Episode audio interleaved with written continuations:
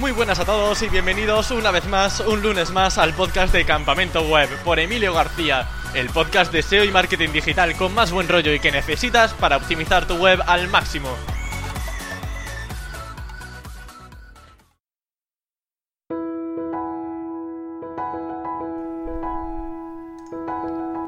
Hay ocasiones en las que hablar solamente de SEO es insuficiente. En el podcast de hoy no solo hablaremos sobre factores importantes a la hora de posicionar, sino de la marca que hay detrás de una página web.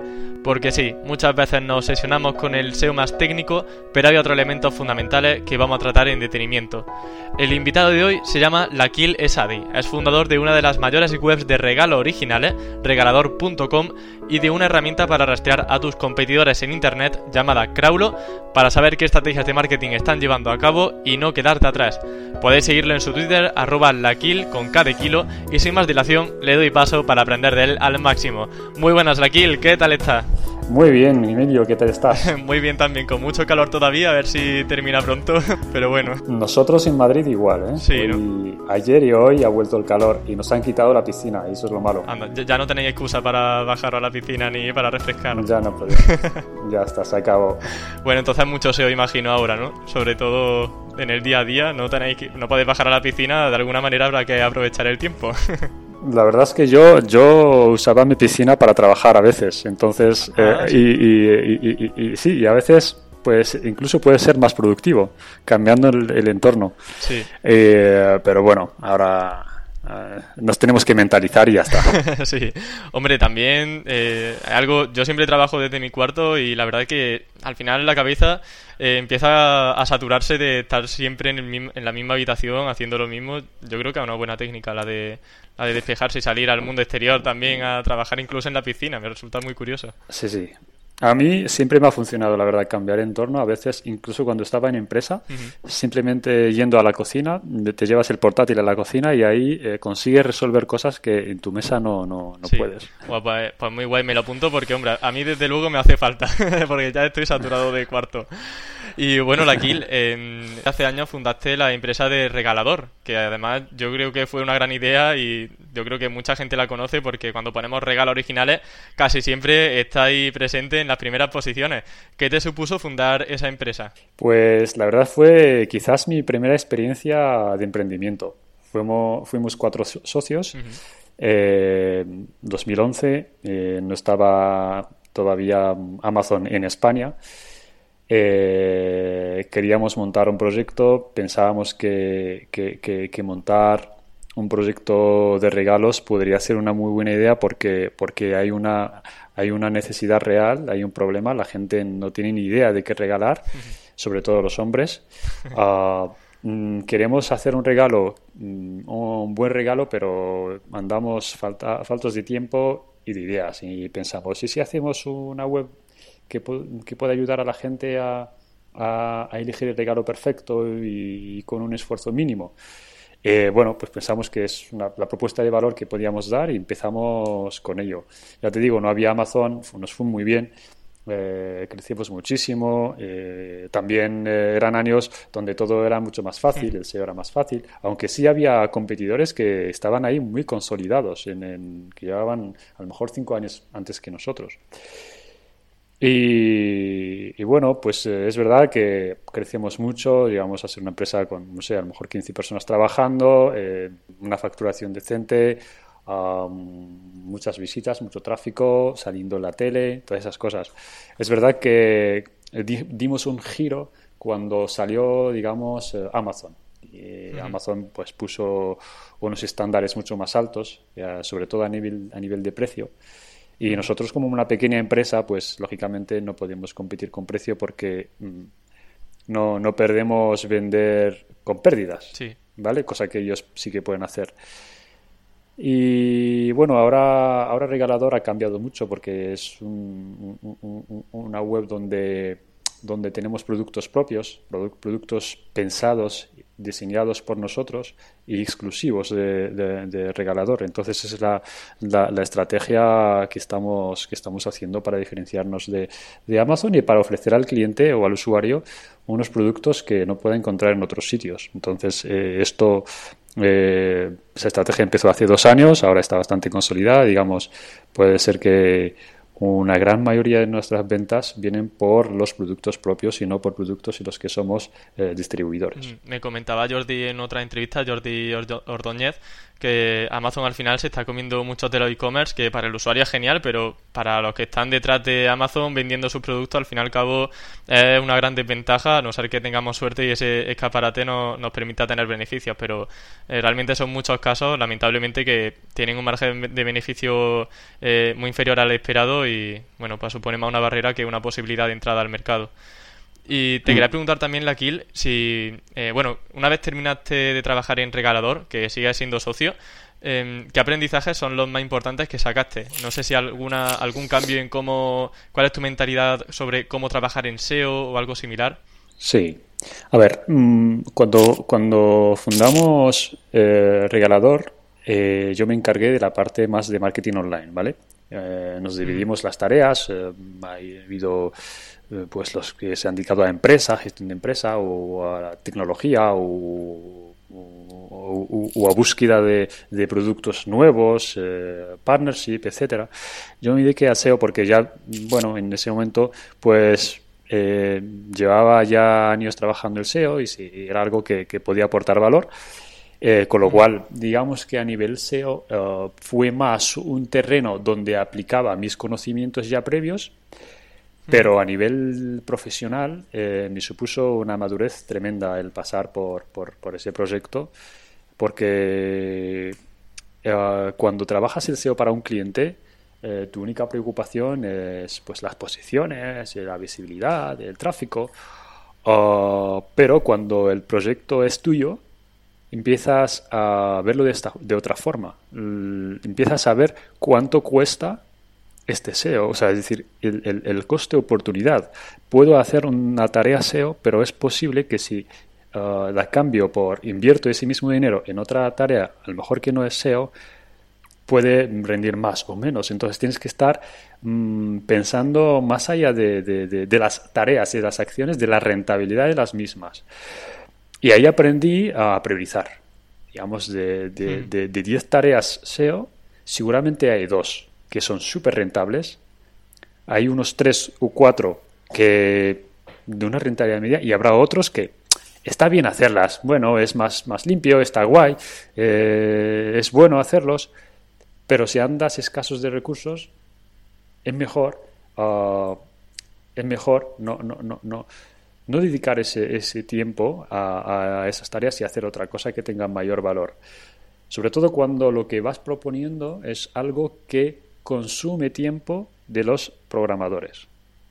Entonces, tienes un programador con un montón de, tareas en la pizarra para hacer y le metes una tarea de SEO que probablemente no sea tan importante. Pero es que luego él tiene unas tareas como la conexión con el IRP, eh, el, la monitorización del inventario, o sea, cosas críticas, la generación de factura que está dando error. Tiene, tiene, tiene tareas de, negocio, del día a día, de empresa, que son muy importantes. Entonces, como SEO, ahí aprendí a cómo no hacer recomendaciones de forma fácil y intentar y entender que muchas veces lo mejor es esperar, es decir, no andar como loco eh, eh, generando trabajo dentro de la empresa, porque eso está bien por tu parte, porque vas proponiendo ideas constantemente, pero está mal a nivel de negocio, porque va consumiendo recursos. Y no es bueno porque si eres fundador, si eres socio, lo que te interesa es que estos recursos estén muy bien, muy bien utilizados. ¿Y cuáles son esas prioridades? Que a lo mejor antes se pasaban por alto. Eh, esas prioridades es, mira, el activo más importante que tiene un cliente es, su marca. Eso, eso pasa a nivel de empresa, pero pasa a nivel de personas, ¿no? Eh, realmente la marca es un activo que se nutre, se nutre de, muchos, eh, de muchas cosas. Es decir, tener una muy buena marca significa que la gente pues le gusta utilizar tu página web, tus productos y para que esto pase, primero tienes que tener unos buenos productos, tienes que tener una buena experiencia de mm. usuario, tienes que tener un buen soporte al cliente, eh, atenderle a la gente, resolver sus problemas, una buena infraestructura, un envío fácil, eh, es, un, digamos, un, escenario de elementos como 360 que, eh, que, impactan eh, en la percepción final de, tu marca. Y eso es lo único que Amazon no te puede copiar, que es tu marca. si, si, tienes esto, Amazon te puede, te puede, o sea, lo hace mejor que tú en, la, en experiencia de usuario, en el envío, en todo mucho más fácil. Pero hoy en día eh, Amazon no puede hacer nada contra Zara o contra Ikea. Están, ¿no? Ya puede, mm, puede meterse en algunos productos basic, pero Ikea es Ikea. Y, Zara es Zara. Eh, la gente, aunque, aunque Amazon pasara a producir ropa, eh, la marca es, es muy difícil conseguir una buena marca. O sea, no te puedes posicionar el mejor en, en, todo. Al final, eh, nosotros en, en Regalador yo un montón que pensamos que eh, quizás tendríamos que dejar de ser un e-commerce para ser una marca.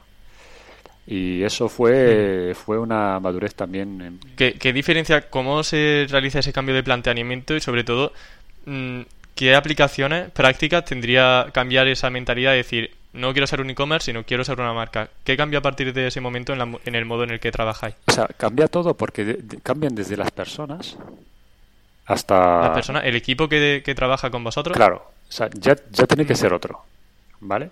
Ah, imagínate, si antes tienes un peso tremendo en la experiencia de usuario, en CRO, en los test, eh, AB, y lo que sea, ahora eh, tu canal de contacto puede ser, por ejemplo, ah, cerrar un acuerdo con ah, el corte inglés para vender, para vender tus productos en, en sus centros. ¿vale? Porque tú ahora eres una marca. La web solamente es un canal, es un canal más. Pero podemos vender nuestros productos en Natura o en Vips o en el Corte Inglés o en otro canal ah, cualquiera, ¿vale? Eh, la web sí, porque somos una marca, pero pero pero los retailers son los distribuidores, ¿no? Ah, entonces, claro, es un cambio de, estrategia de personas. Pero después, lo más importante en eso empieza a ser la creatividad en, eh, en la creatividad en qué productos tengo que diseñar, qué productos me funcionan y cómo creo nuevos productos. Y esa es también la parte más valorada y que está en abajo en, ese, en esa pirámide, en la base de esa pirámide están, están esa creatividad que crea esos productos que les mola a la gente y, y, y, los, los presenta de una forma que la gente le, le, le gusta, etcétera. Entonces, el, digamos, si te, si, eh, eh, cuando eres un e-commerce, tu producto es la web.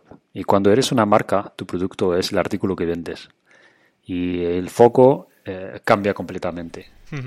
Ha comentado que es importante presentarlo de una manera que le guste al usuario. ¿Tener algún consejo que los e-commerce que puedan, por ejemplo, querer cambiarse a marca puedan seguir en sus, en sus actuales tiendas online? Bueno, en nuestro caso, eh, lo que vendemos son regalos. Eh, entonces, lo que vendemos no son cajas, no, no, son productos, vendemos un regalo. Entonces, fuimos los primeros eh, que empezamos a trabajar esa parte. Luego llegaron los, los competidores y nos copiaron, nos copiaron la, la, forma de, de, presentar y de embalar. Mm, al principio, nuestro gasto en marketing fue, fue orientado a, presentar el producto de una forma determinada. Es decir, en lugar de, gastar un dinero en SEM o en televisión, lo que, lo que hacíamos era gastarlo en, eh, en embalaje. Y hacíamos, enviamos el, el, producto al, al, cliente, pero se lo enviamos embalado de una forma estupenda, con, con una, una tarjeta firmada, con unos chuches, con unos detalles, eh, muy bien, sin precio, todo listo para, para ser entregado como regalo y es muy artesanal además. Y entonces me acuerdo que los primeros, los primeros días tardábamos 15 minutos en preparar cada producto. Imagínate, en una hora tienes una persona, en, en una hora solamente prepara cuatro productos. Era nuestra forma de darnos a conocer. Claro, vendíamos poco y era en 2011, entonces no teníamos un problema de escalabilidad. Luego fuimos mm, pensando cómo hacerlo de forma más industrial. Pero siempre hemos tenido el foco en presentar nuestro producto de una forma, uh, digamos, diferente y, y la gente le gustaba mucho cuando recibía el producto y, estaba muy currado. Por ejemplo, si, ya, si le das a Amazon uh, lo quiero como regalo, pues sabes que te llega una caja con, con un lazo, es como eh, bastante, bastante deprimente. Eh, nosotros esa parte la trabajamos, la trabajamos muy bien. Mira, el regalo es algo muy emocional. O sea, el regalo no es un producto.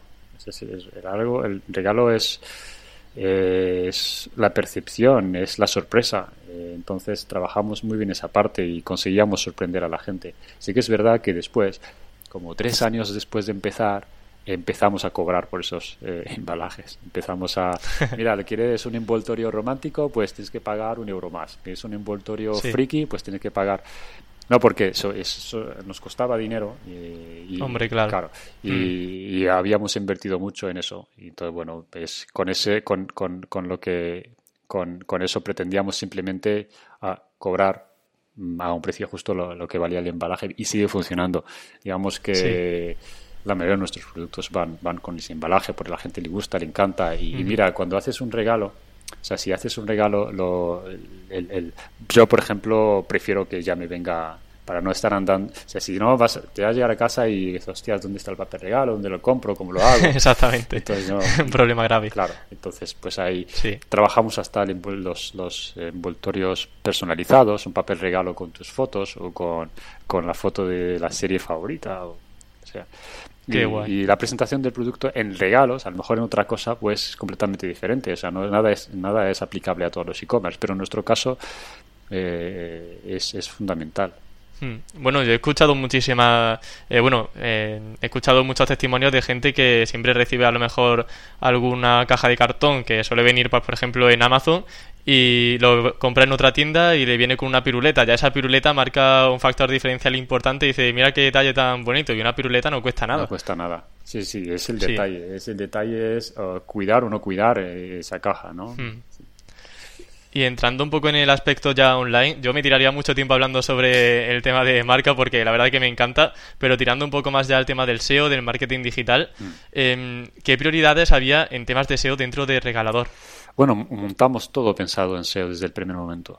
el primer día teníamos una arquitectura de información basada en las búsquedas de la gente pero ahí casamos muy bien, porque por un lado tiene, la gente busca en Google regalos para hombres, regalos para mujeres, regalos de Navidad, regalos San Valentín, ¿vale? Esas son las búsquedas SEO.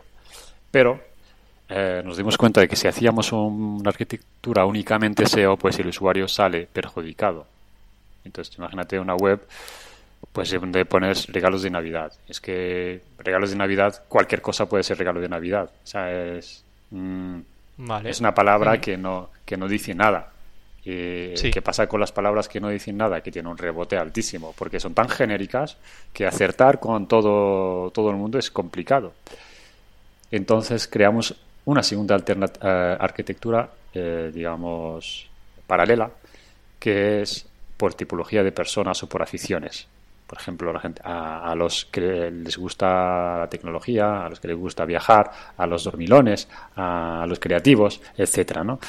Entonces, el usuario cuando pues de repente llega a una landing eh, de regalos de Navidad, que la usamos solamente para captar SEO, pues en esa landing le decimos, pues mira, ahora muy bien, dinos dinos para quién, si es para una mujer, si es para un hombre, ya para afinar un poco eh, y después, si aterrizas en la de hombre o de mujer, pues ya decimos, mira, dinos qué más. Le gusta viajar, le gusta dormir, le gusta trabajar y ahí vamos dando unos productos recomendados. Si hubiéramos hecho una arquitectura solamente de dormilones, eh, viajeros, eh, eh, amantes de la fotografía, pues esto nadie lo busca. Entonces mm. va a ser muy bueno para el usuario, pero en SEO no te va a traer tráfico. Entonces hemos hecho esa doble categorización que pues tenía tanto una cosa como la otra. Entonces, bueno, claro, eh, al final eh, la parte SEO siempre debe estar para captar tráfico, pero una vez tenemos esa visita es muy importante que la experiencia eh, pues sea, digamos, diferente al menos en vuestra página web y que sea satisfactoria. Claro, nosotros llegamos a tener, y eso lo presenté hace un par de años o tres en una conferencia, mostré un pantallazo de eso, de nuestro Google Analytics y nuestra, nuestro porcentaje de rebote en algunas categorías teníamos en algunas categorías un porcentaje de rebote del 6%. Wow, madre mía. Es un tráfico... Qué envidia, qué envidia la kill. Y, es un tráfico SEO, es decir, gente que busca una keyword determinada, aterriza y solamente un 6% se escapa y es brutal. ¿Y la autoridad en temas de SEO, qué papel eh, guarda? ¿Es importante o en este caso venía casi solo? No sé eh, cuál es tu experiencia en esto. ¿Te refieres a la autoridad basada en enlaces? Exactamente. Bien, yo ahí tengo una forma de pensar algo peculiar, ¿vale? Yo sé que los enlaces son muy importantes, que han sido factor importante en el algoritmo desde el principio de los tiempos. El PageRank ya tiene, ya va a tener casi 20 años. Sé que, sé que es algo que está ahí, pero uh, a mí no me merece la pena como estrategia. Mm, hicimos, hicimos link building en el pasado, en Regalador, cuando, cuando creamos, pero a lo mejor hace, puede ser que hace 3, 4 años que no, que no, que no hacemos ningún link building. Mm, sí, 2014 creo que no tocamos que no tocamos ese punto. Creo que es muy importante la autoridad ah, para que tu web se posicione mejor, pero también creo que Google eh, interpreta la autoridad ya no solamente usando los enlaces, sino usando una foto más transversal, ¿vale? Mm, yo creo que, que cada vez con, con inteligencia artificial, con, con un montón de, de, pues, de fuentes diferentes que no te hacen enlaces. Google tiene que identificar si una web es popular o no, más allá de si recibe enlaces o no recibe enlaces. Eh, no tengo ni idea, ahí es pura especulación, ¿vale? Pura especulación, porque nadie tiene ni idea de qué factores de verdad, más allá de enlaces, puede estar Google usando para rankear. Pero, pero yo creo que ellos, eh, yo creo que si yo fuera Google, eh, me preocuparía identificar en online las marcas que son potentes en el mundo real. Eh, y ahí trabajaría la relevancia, si, si, o sea, más que popularidad, creo que la relevancia es la palabra clave del nuevo SEO del, del futuro. Es decir, esa, pala, esa marca o ese dominio es relevante o no para esa keyword. Imagínate, Amazon tiene mucha popularidad, mm. pero no está bien posicionada para regalos originales, ni para regalos de Navidad. ¿vale? No está bien, es, es, tiene una autoridad tremenda, pero, no, pero salimos nosotros uh, y nuestros competidores, que somos todos unos pequeños. Y porque somos relevantes. ¿Crees que también dependiendo de la temática podría, eh, tal y como estabas comentando, la búsqueda de marca, crees que puede tener importancia a nivel de SEO? Para, mm, por ejemplo, en lugar de poner solamente regalos originales, regalo original era el regalador o simplemente regalador en el buscador. Yo creo que sí, lo he mm. pensado así siempre. Tengo muchos amigos de SEOs que que, yo también opino que no, mm. pero yo creo que sí. O sea, yo creo que además es, es que Google puede ser, sería muy tonto si no lo hiciese de esta forma. Es que el, usuario te está diciendo, mira, te está haciendo, en lugar de hacer tu anchor text, que el anchor text te puede, que, que lo hace solamente uno, un blogger, te hace un anchor text, el usuario, usuarios con cuentas Gmail de 10 años, están buscando eso. Están buscando regalo San Valentín regalador.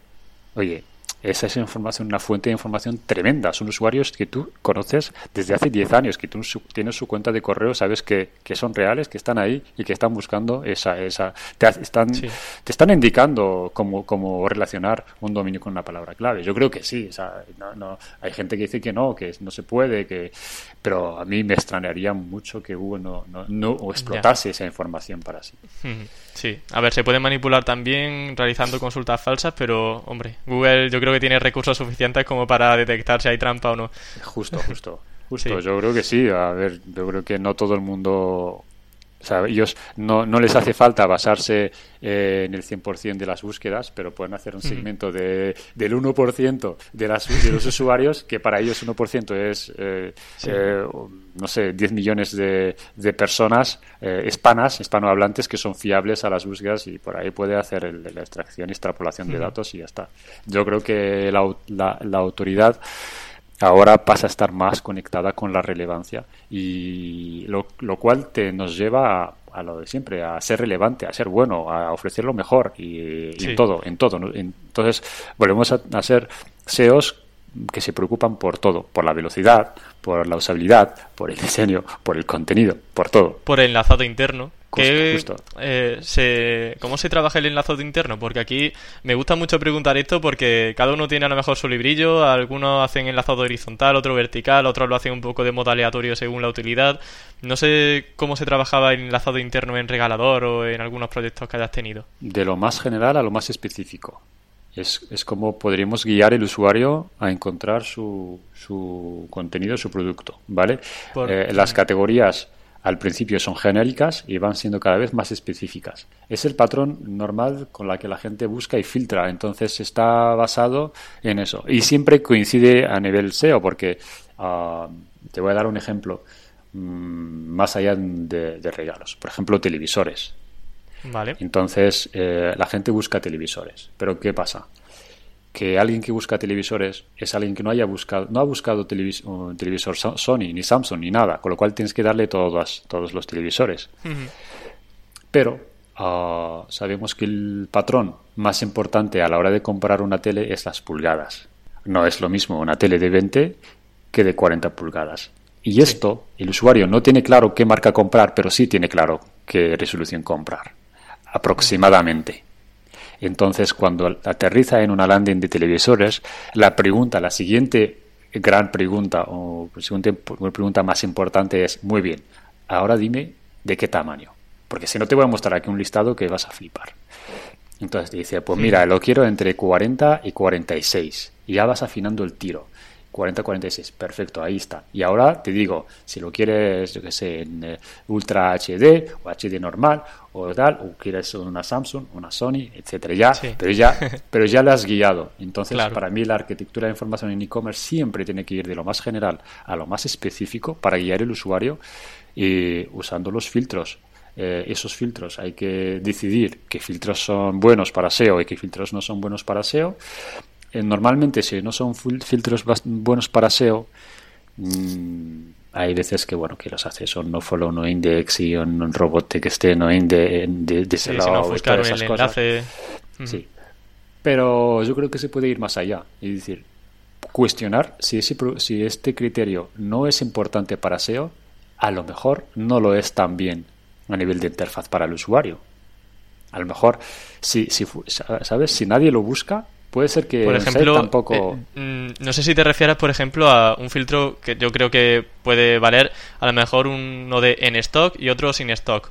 Que realmente la gente no busca producto X con stock o producto X sin stock. Sí. Mm, que, la pregunta es: ¿te aporta algo listar productos fuera de stock en tu landing? Entonces no aporta nada. Es que nosotros nos baja la conversión. Eso fuera, o sea, producto fuera de stock, producto que no está. en... Además que el usuario va a comprar un producto le gusta más el que está fuera de stock y ya dice, pues voy a esperar y ya no compra. Vale, genial. Vamos a cambiar ahora un poco ya de... Bueno, ¿querías comentar algo más? No, nada. Eh, he visto eh, bastantes a nivel de categorías, a nivel de textos. Hay, hay veces que, que se meten textos a las categorías. Sí. para posicionarlas. Eso tiene una historia con el panda, con... Eh, me interesa, me interesa. a ver qué nos dice. Básicamente, a ver, aquí siempre vamos a tener un problema porque Google considera a sí mismo como listado.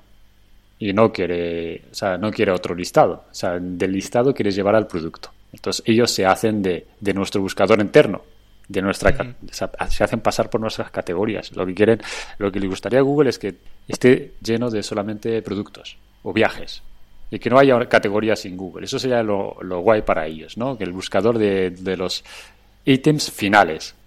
Y de ahí el panda, venga, vamos a penalizar un poco uh, los contenidos duplicados. En realidad lo que vamos a hacer es penalizar los listados porque nos hacen competencia. Y vamos a, pues, eso, vamos a pensar que, que vamos a darles el argumento de que es por duplicado de contenidos y que todo el mundo flipe y los SEOs como, wow, pues está penalizando.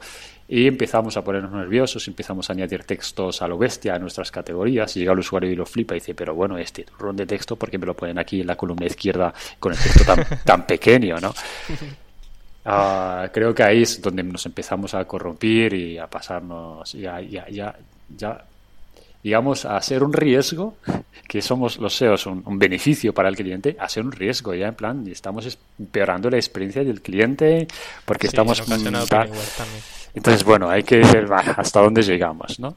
Yo creo que a lo mejor hay que hacer algo ahí de textos y eso, pero, pero ahí no, no, no podemos, o sea, no puedes seguir, o sea, no puedes seguir a Google o Amazon porque hasta el final, porque al final ellos son los que ganan. Entonces, uh, Claro, no enseñarle ahí un parrafaco de texto al usuario que se espante y se vaya al fin y al cabo a otra web. Claro, y es que luego el Google después de dos años cambia el algoritmo y esas cosas y tú has perdido dos años de una buena experiencia de usuario. Es muy interesante la, la reflexión que hace. Hmm. Y en cuanto a la eh, segunda cara de, digamos, tu perfil como empresario, que es Crowlo, que es una herramienta que sirve sobre todo para e-commerce, enfocado a, crowd, a marketing, Mm, yo lo definiría como un Screaming Frog enfocado a mejorar las ventas y la reputación de la marca, porque te ayuda a ver oportunidades donde se vende más, eh, productos más comentados. Mm, ¿Cómo fue esa, eh, ese comienzo de la, de la herramienta? Muy bien, me, gusta tu definición de Screaming Frog para, para e-commerce, para negocio. En realidad fue un proceso también natural porque a ¿Sabes qué pasa en e-commerce? Y eso la gente que, que, vende, la gente que tiene tiendas electrónicas se va a identificar mucho, porque a todos nos pasa lo mismo. Y es que te levantas un día y, y la conversión ha bajado.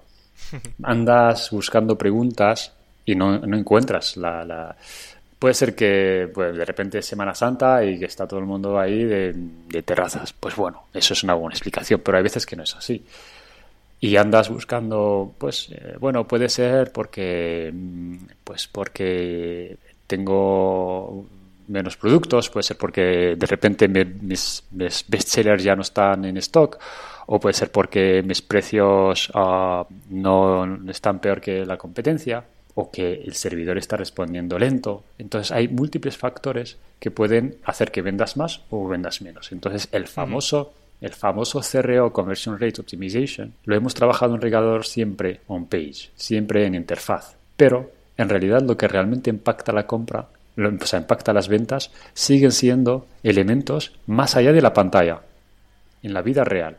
A veces son tuyos y a veces son externos de tus competidores. Entonces, hemos pensado, ¿por qué no creamos una herramienta con la que podamos monitorizar qué está pasando en mi e-commerce y en el de mis competidores. Vamos a monitorizar todo. Vamos a entrar a sus productos, vamos a, monitorizar cada uno de los pequeños cambios que están haciendo. Por ejemplo, si mi competidor principal está ofreciendo un descuento masivo del 20, 25% y lo pone en la cabecera o vamos a decir, un código de descuento, ¿vale? Porque no lo ves en el precio, lo ves, eh, tú vas al precio y las eh, eh, arañas de pricing te dicen que, el precio sigue siendo igual, pero él ha puesto una cabecera gigante de, con el código X348 tienes 25% de descuento. Tú puedes flipar y decir, ¿por qué estoy vendiendo menos? Pues hay un banner en, en la web de tu competidor que lo está petando o a los grandes, a los grandes e-commerce, lo que puede estar pasando es una campaña de financiación al 0%. Entonces tú les estás siguiendo los precios, está diciendo está todo muy bien, pero esta semana me estoy hundiendo en ventas. Resulta que el corte inglés está haciendo esa campaña de 0% en, en, en, financiación. Entonces te mm. hunde. Uh, más ejemplos. Uh, pues yo me quiero comprar un iPhone, pero mi competidor ha puesto una frase debajo del precio diciendo un, un seguro de un año gratis. Si tú no te das cuenta de esto, te, te va a joder las ventas. Sí. Pero tú tienes un precio a lo mejor 10 euros más barato que él, da igual, porque vale más lo que él ofrece como servicio de valor añadido, o de una instalación gratis de una televisión, mm, de empaquetar un regalo para un regalo. Entonces, hemos empezado a monitorizar cada factor que puede impactar la conversión.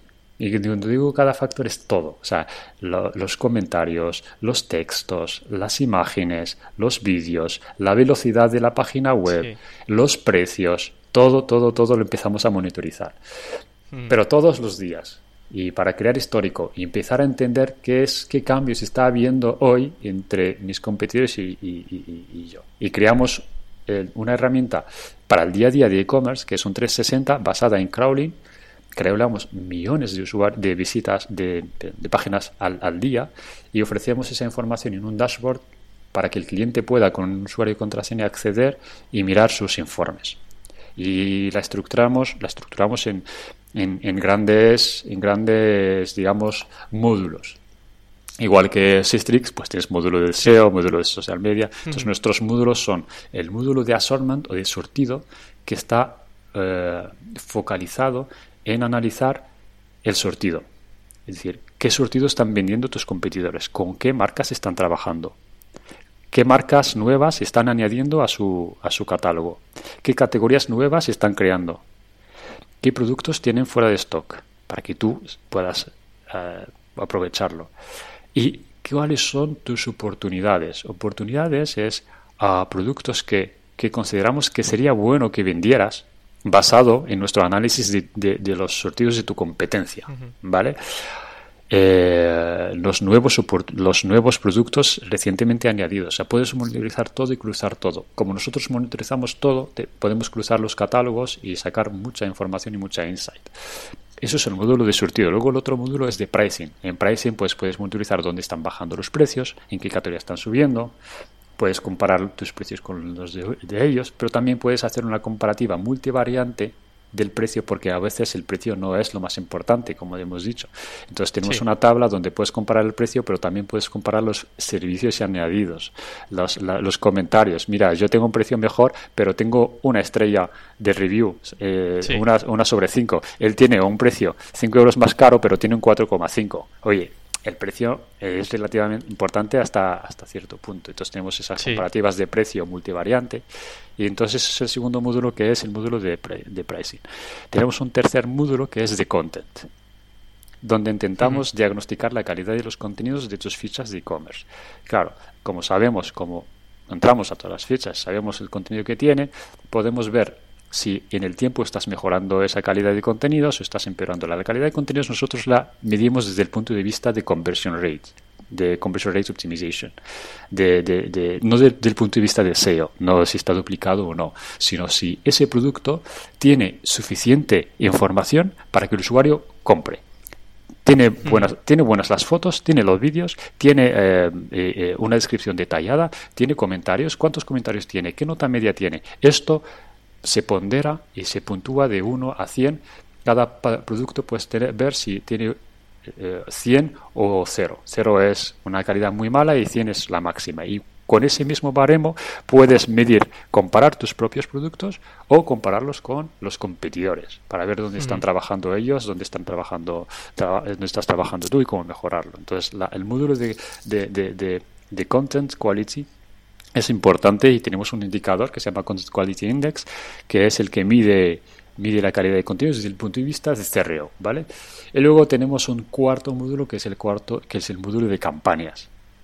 Ese módulo solamente está eh, funcionando en, en, en, varias veces cada hora, cada, según la configuración que hagamos, y lo que va es va a buscar los cambios eh, en las páginas principales de nuestros competidores para ver si han añadido un nuevo banner, si han puesto un mensaje, un mensaje nuevo en la cabecera donde lo están reventando todo. Entonces, eh, eh, las campañas, pues, pues las monitorizamos y le decimos al cliente, pues mira, tienes estas campañas son los que están funcionando ahora mismo, pues es normal que vendas menos mm, televisores porque alguien está haciendo una campaña del menos 25% en televisores, ¿no? Ah, y estos son los productos que te los puedes descargar con sus IANs, con, con toda esa información y los productos que están impactados por, la, por esas campañas para que tú puedas reaccionar, puedas también uh, pues hacer algo, ¿no? Entonces es una herramienta pues basada en tecnología de crawling. Mm, todos los días crawleamos unos cuantos millones de productos y gracias a eso pues mezclamos mezclamos los la información y damos damos información de valor añadido al, al, cliente. Claro, has comentado muchos aspectos importantes. Yo destacaría quizás el content quality, la calidad de contenido, que ya no es solo eh, como estamos sesionados los SEOs de tener mucho contenido original y demás, sino ya darle variedad eh, a nivel multimedia, de imágenes, eh, calidad al fin y al cabo, precio, ventajas competitivas en cuanto a nuevas oportunidades, por ejemplo, para lo que comentabas de, poder ofrecer un servicio técnico gratuito, incluso el tema de los comentarios, que sabemos que Amazon está siempre pendiente de los comentarios y nosotros, ¿por qué no vamos a estarlo también si supone un factor importantísimo a la hora de comprar. Un producto sin comentarios es un producto que está muerto y nadie va a comprar.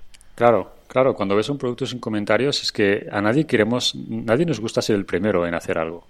Ni, siquiera en comentar. Hay un síndrome que se llama el síndrome del primer comentario, que la gente no quiere comentar. ¿no?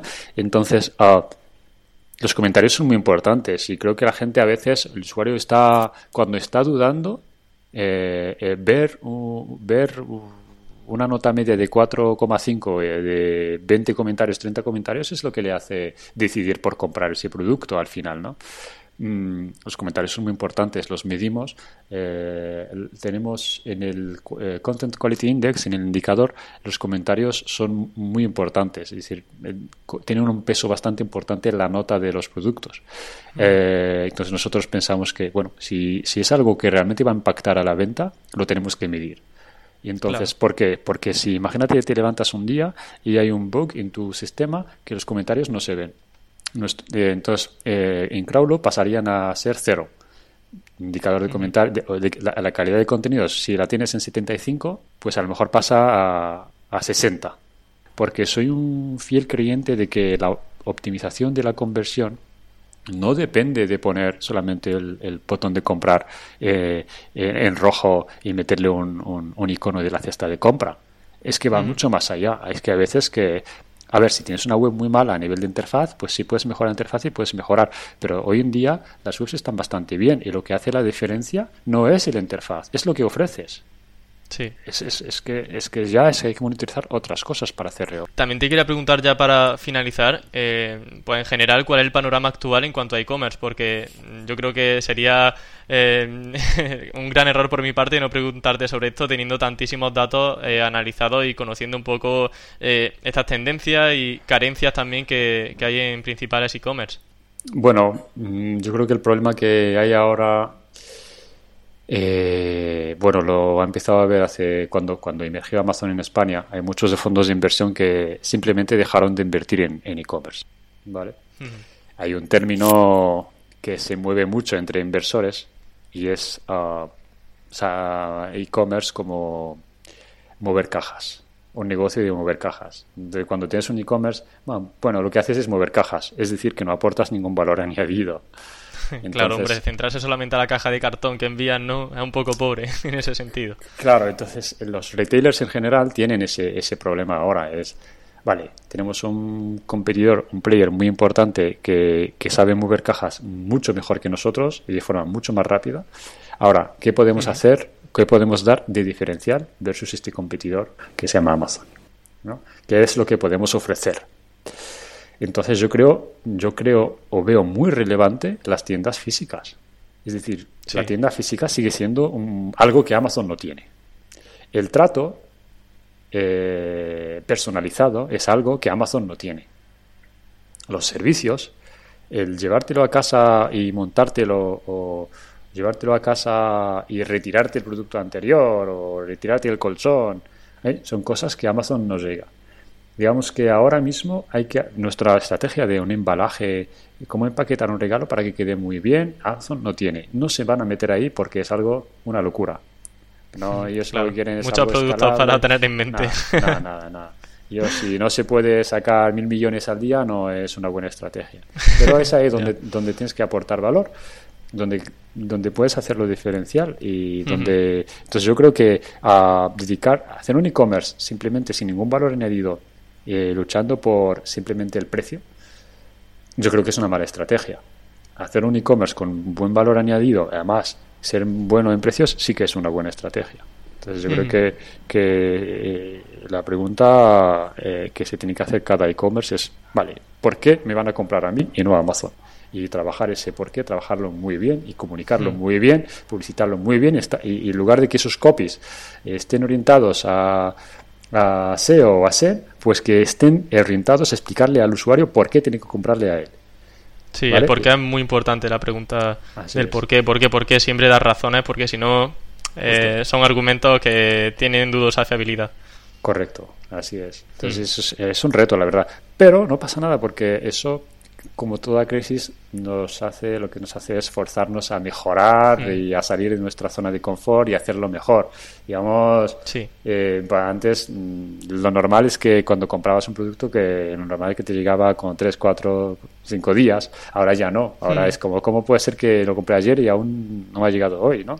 Exactamente. Eso nos ha hecho espabilar, sobre todo a los grandes. Eh, la compra por el súper, eh, la hacías y dicen, no, te lo vamos a entregar el martes a las 4 dices, bueno, para entonces no sé qué voy a comer de aquí hasta el martes, y además a las 4 estoy en tal. Ahora todo, todos se han espabilado mucho y yo creo que es algo positivo al final el que haya, pues eso, eh, eh ha hecho que, todos saquemos algo más y empezamos a competir, aunque no me hace ninguna gracia el crecimiento de Amazon, la verdad. Ya, ya, bueno, a mucha gente tampoco. He traído alguno que otro y la verdad que las opiniones suelen ser bastante similares. Así que bueno, eh, nada más, Laquil. Agradecerte muchísimo que hayas dedicado estos minutos a venir al podcast de Campamento Web, a resolver todas las, preguntas con tantísima transparencia. Y bueno, eh, que haya sido un placer conocerte y poder traerte al podcast. Emilio, muchas gracias. Yo también ya ahora puedes considerarme como un fiel oyente. Ya, ya, me, he suscrito a tu podcast en iVox, que es una. Qué bien, qué bien, gracias. Y, nada, que genial, muchas gracias por, recibirme y espero que nuestros oyentes hayan pasado un buen rato. Seguro que sí. A ver los comentarios qué tal. Muchísimas gracias. Bueno, muchas gracias, Laki. Un abrazo. Y así terminamos la entrevista de esta semana. Ya sabéis que el próximo lunes tendremos un nuevo invitado. Ya sabéis también que en campamentoweb.com tenéis todas las entrevistas subidas, al igual que en Spreaker, en Evox, en Spotify. Podéis escucharnos donde queráis. Y también, pues, si queréis seguirme en Twitter, arroba campamentoweb. Así que por mi parte nada más, nos escuchamos el próximo lunes con un nuevo podcast con muchas ganas de aprender y muchas cosas que contar. Hasta la próxima.